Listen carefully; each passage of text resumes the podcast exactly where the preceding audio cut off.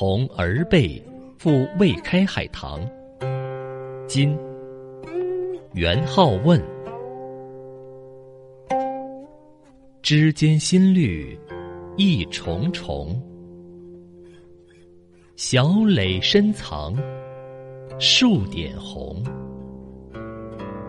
爱惜芳心莫倾吐，且教桃李闹春风。这首诗的名字叫《同儿辈赋未开海棠》，可见这首诗是元好问同晚辈一起为还没有开放的海棠花而创作的诗。前两句“枝间新绿一重重，小蕾深藏数点红”，意思是说此时的海棠树已是枝叶茂盛了。可是只要你驻足仔细观看，就会发现这小小的可爱的花蕾全都悄悄地藏起来了，而且是藏在枝叶茂盛的地方。后两句“爱惜芳心莫倾吐，且教桃李闹春风”。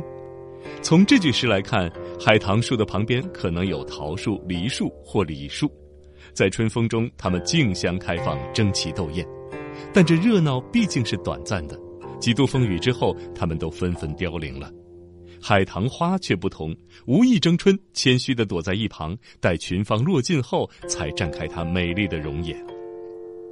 爱惜芳心莫倾吐，这是诗人在忠告海棠花不要轻易的涂蕾。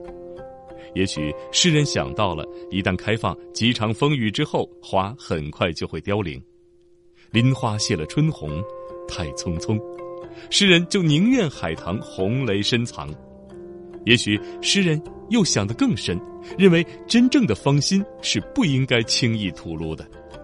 像桃李那样在春风中追逐嬉闹，只是一种炫耀。一种浅薄的表现。